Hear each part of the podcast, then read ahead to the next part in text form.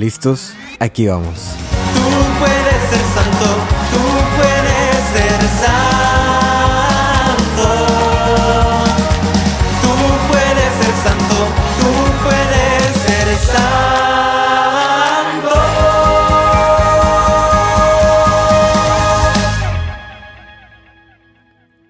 Para el discípulo más amado. Yo soy el buen pastor y tú eres mi ovejita. Sonrío cuando vas explorando esta vida. Desde lejos te observo y no alejo mi vista de ti. En ocasiones has huido de mí y has preferido otros caminos. En esas veces me apresuro para ir a rescatarte porque me interesas, porque tu vida es valiosa e importante para mí. Cuando di mi vida en la cruz, tú estuviste en mi mente todo el tiempo. Al verte ahí, libre, capaz de recibir amor, feliz, me diste fuerza para continuar dando mi vida por ti en el madero. Porque yo soy el buen pastor y doy la vida por mis ovejas. Tu vida tiene sentido, tu vida es valiosa, tu vida tiene un propósito. No eres una más del montón. Sí te veo, sí sé que existes, no me he olvidado de ti. Recuerda que te he dado el regalo de la libertad, y en esta libertad dejo que camines a tu paso, a tu ritmo. Yo te guío, te digo por dónde pisar, dónde puedes descansar, dónde te puedo alimentar, pero jamás te forzaré a que me sigas, jamás te forzaré a que me ames. Sé que otros quizás te han lastimado, sé que quizás tienes miedo de volver a confiar, pero te aseguro que en mí puedes descansar. Conmigo te haré descansar en verdes praderas. Conmigo nada temerás porque yo voy contigo. En este día te pido que confíes en mí, que me escuches. En algunas ocasiones el camino no será tan bonito. Tendrás que sufrir un poco. Y está bien, porque yo conozco este camino. Confía en mí. Descansa en mí. Yo soy tu buen pastor y tú eres mi oveja. Jamás te abandonaré. En el nombre del Padre, y del Hijo, y del Espíritu Santo. Amén. Bienvenidos a este podcast de El discípulo más amado, donde damos una pequeña reflexión sobre las lecturas de cada domingo, de cada domingo en la misa. Hoy vamos a meditar las lecturas del cuarto domingo de Pascua, domingo 30 de abril. Eh, este domingo también se conoce como el domingo o el, o el Sí, el domingo del buen pastor, el día del buen pastor. Eh, y vas a ver que en las lecturas siempre, eh, vamos a encontrar ese detalle del buen pastor. Vamos a empezar.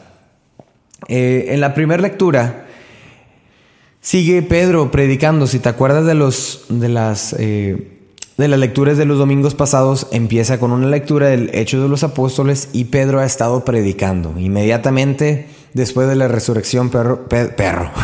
Pedro se pone a predicar, ¿verdad? Eh, con valentía, hace muchas cosas, ¿no? Y en este, en este día, después del día de Pentecostés, eh, sigue predicando, sigue predicando Pedro y les dice algo muy que a mí me llamó mucho la atención. Dice, sepa todo Israel con absoluta certeza, absoluta certeza que Dios ha constituido Señor y Mesías al mismo Jesús a quien ustedes han crucificado. Pedro sigue dando este mensaje, este querisma, este primer anuncio. Sepan con absoluta certeza de que tenemos conocimiento absoluto en este mundo. Bueno, pues la mayoría de las cosas, eh, algunas, aún con la ciencia, son en su 99% correctas, ¿no? Pero según yo, por lo que conozco, a lo mejor que ingenieros y, eh, científicos sabrán un poco más de esto, pero no hay muchas cosas que sean eh, que se sepan con, absolutamente, ¿no? Sin embargo, eh, Pedro usa esta palabra, ¿no? Que dice, sepan con absoluta certeza de que Dios, de que Jesús dio la vida por ustedes en la cruz, de que ustedes son salvados. y nos invita después de eso, ¿verdad? La gente le pregunta, bueno, ¿y qué hacemos? Y hay, hay tres procesos, ¿verdad? Eh, porque estas palabras que, Pedro les dice, ¿verdad? Dice en la primera lectura, les llegaron al corazón. Eh, Yo me imagino cómo Pedro está entusiasmado, acaba de recibir el Espíritu Santo y está predicando, ¿verdad? Este, y le llegan estas palabras al corazón a la gente y la gente dice, pues ahora qué hago? Bueno, nos da unas pequeñas pautas, ¿no? Primero es el anuncio de alguien, de ese discípulo, de ese apóstol, esa persona que quiere anunciar la resurrección de Jesús, quiere anunciar la buena nueva. Para quienes lo reciben, el primer paso es la conversión. Dice, arrepiéntanse de sus pecados, ¿verdad? Y, y acérquense a Dios, bautícense. Entonces, la conversión, cambiar mi vida completamente. Se utiliza mucho el ejemplo de una vuelta en U, ¿verdad? No, un giro de 360 grados porque un giro de 360 llegas donde mismo, pero un giro de 180. Eh, una vuelta en U, que me, que me, si yo voy hacia un rumbo, que me ayude a tomar el rumbo contrario a donde iba. Y después de tener esa conversión, la decisión de seguir a Jesús, la decisión de bautizarme, la decisión de decir, ok, quiero ser hijo de Dios. Y me, interesa también mucho, me llama la, la atención, que dice, pónganse salvo en este mundo corrompido. Y yo creo que la palabra siempre es viva. La palabra de Dios es viva, es actual, habla en todo tiempo. ¿Y cuántas cosas no vemos en, este, en estos tiempos, en este 2023, que el mundo está corrompido, el mundo está de cabeza, se enseñan las cosas contrarias al, al orden de Dios. Lo que Dios enseña, lo que Dios estipuló, lo que Dios dijo, pareciera como que en este mundo ahora se quiere hacer absolutamente lo contrario.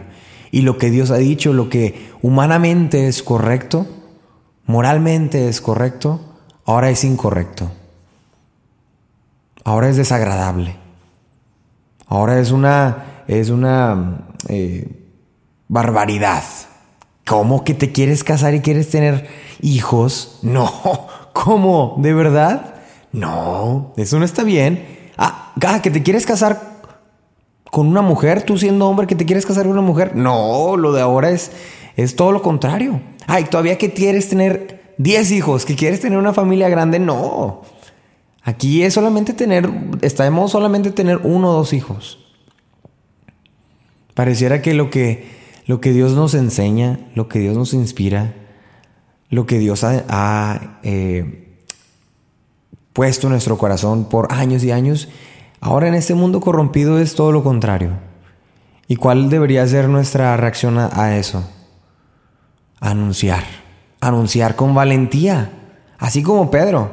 Porque en ese tiempo, imagínense Pedro ponerse a predicar, esta persona era el Mesías y ustedes lo crucificaron, eran palabras de herejía.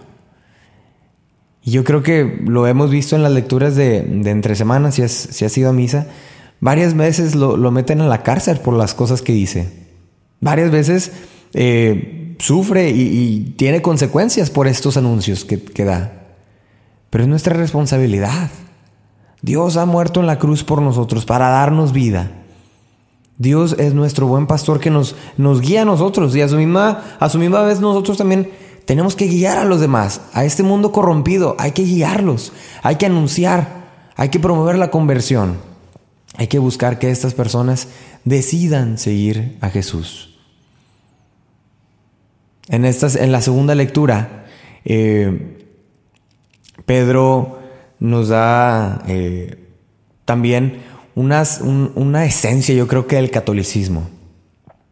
Estamos acostumbrados, y precisamente lo platicaba hace algunos días, eh, que, la, que, la iglesia católica la queremos ver de alguna manera como el servicio al cliente, como el cliente siempre tiene la razón, especialmente en Estados Unidos. Eh, se quiere ver así, de esa manera. El cliente siempre tiene la razón, incluso en la iglesia. Y es que no es así. Quizás en otras religiones eh, les enseñarán eh, el evangelio de la prosperidad y que tú siempre vas a ser feliz y que tú siempre lo vas a tener todo y que Dios siempre te va a dar todo, Dios siempre te va a proveer, siempre y cuando tú le des, Él te va a dar más, etc.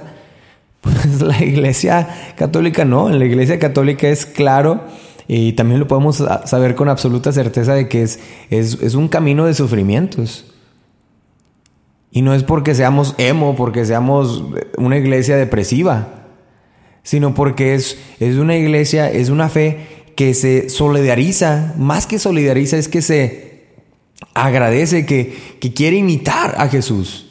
¿Y de qué otra manera se puede imitar a Jesús? Sino caminando el, el, el camino al Calvario, asumiendo los sufrimientos Podemos imitar a Jesús en lo bonito y andar predicando y que, estamos llamados a hacerlo, pero que no sea la, única eh, virtud de Jesús que queramos imitar. Hay que también imitar los sufrimientos. Yo veía la pasión de Cristo en la Semana Santa y ese día me, agarré a llorar. Pero una cosa interesante que notaba en esta ocasión eh, son los silencios de Jesús. Cuando ves la película, te das cuenta que no con todos habla. Cuando lees el Evangelio te das cuenta que no todo el mundo le responde. Eh, y es lo que nos dice Pedro. Él no cometió pecado ni hubo engaño en su boca. Insultado no devolvió los insultos. Maltratado no profería amenazas. En muchas ocasiones hay que asumir esos sufrimientos en silencio y unirlos al sufrimiento de Jesús. Decir, Jesús, tú diste la vida por mí yo la doy también por ti. Yo en este momento sigo caminando, sigo caminando, a lo mejor con llagas en los, en los pies, pero sigo caminando. Te sigo eh, siguiendo, no sé si ese es un pleonasmo. Eh, aún te sigo, ¿verdad? Al, al final de la segunda lectura, Pedro dice, por sus llagas ustedes han sido curados, porque ustedes eran como ovejas descarriadas, pero ahora han vuelto al pastor y guardián de sus vidas. Ahora han vuelto al, pastor, porque ustedes eran como ovejas descarriadas. Esto nos lleva al Evangelio.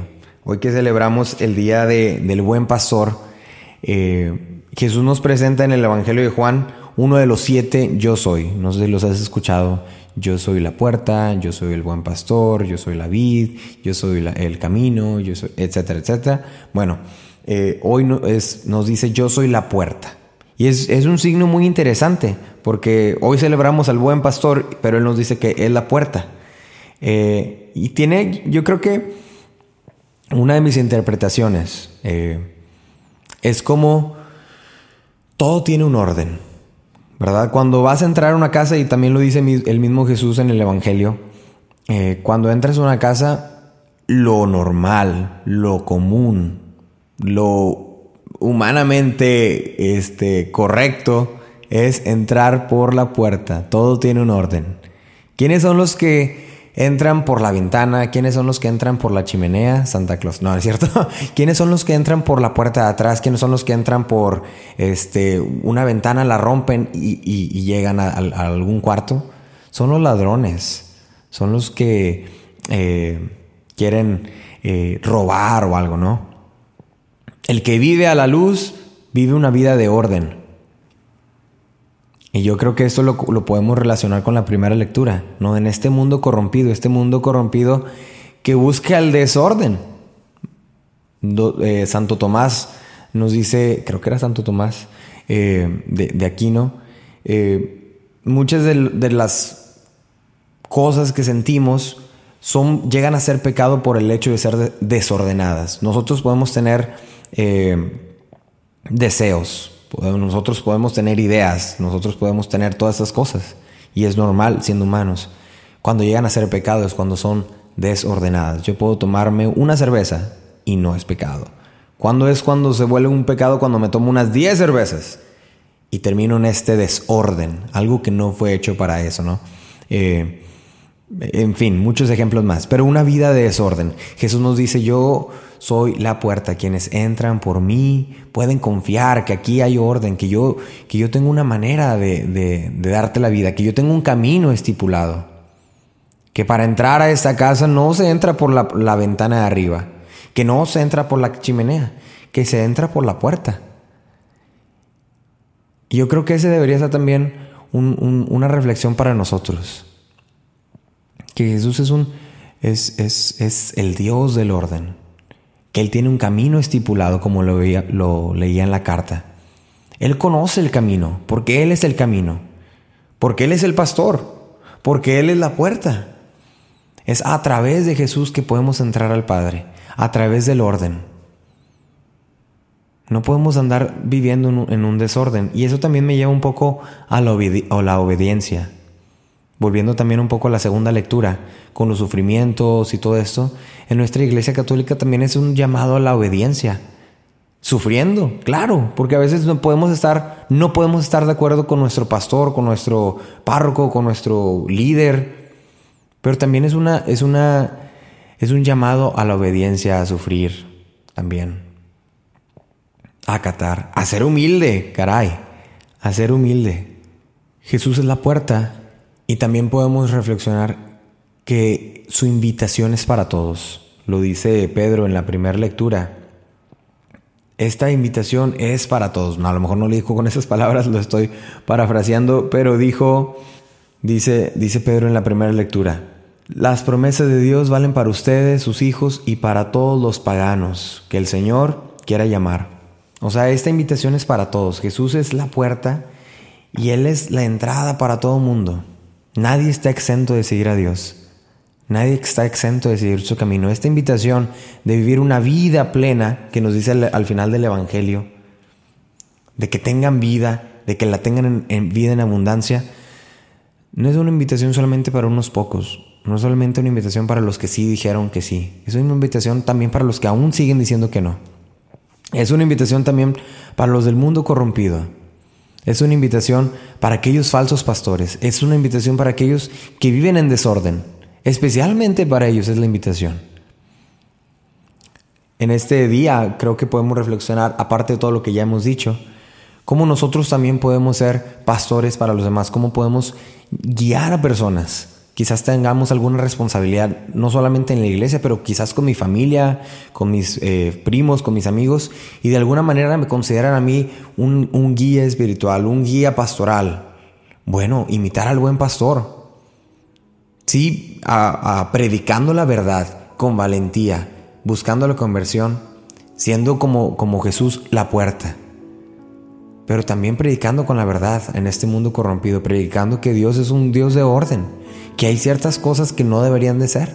En este, en este domingo le pedimos al Señor que nos guíe, eh, que podamos imitarlo en todos los sentidos, en su, en su sonrisa, en su abrazo, en su manera de ser cálido y de eh, darle la bienvenida a todo el mundo, pero también en su manera de predicar, en su manera de decir la verdad. Pedimos que Él nos dé la fuerza, para seguir caminando, también para nosotros asumir los sufrimientos que podamos encontrarnos en nuestro camino, en este camino que Él nos va guiando. Que ciertamente algunos de esos caminos tendrán que tener eh, sufrimientos, pero es que Él conoce el camino.